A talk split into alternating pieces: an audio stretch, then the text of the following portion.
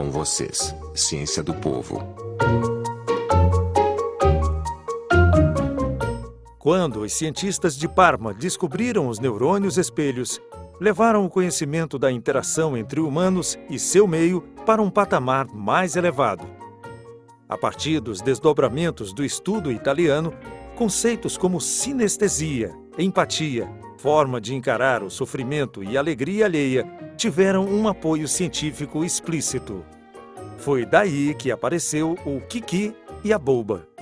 Alguém sabe qual deles é relacionado com o som?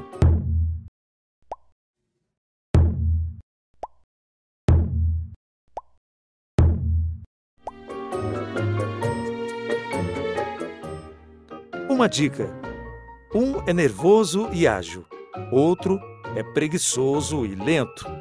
Estudos em diferentes países, línguas e culturas mostram que a maioria esmagadora classifica a figura pontiaguda como Kiki e a arredondada de Boba. Mas não para por aí. Um estudo da Universidade de Harvard, chamado de Teste de Harvard, analisaram a rapidez que as pessoas associam branco, preto, gordo ou magro com palavras positivas e negativas. Talvez daí trazendo a conotação do preconceito.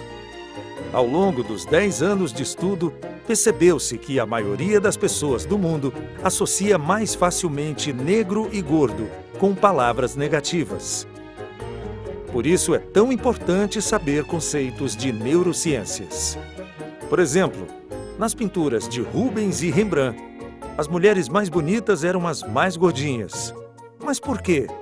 Novamente temos que olhar o mundo com um olhar crítico. Naquela época, era caro comprar comidas de luxo, como doces e guloseimas. Era chique. O mesmo não se aplica hoje? Ou será que não é legal ter um corpo como uma modelo internacional?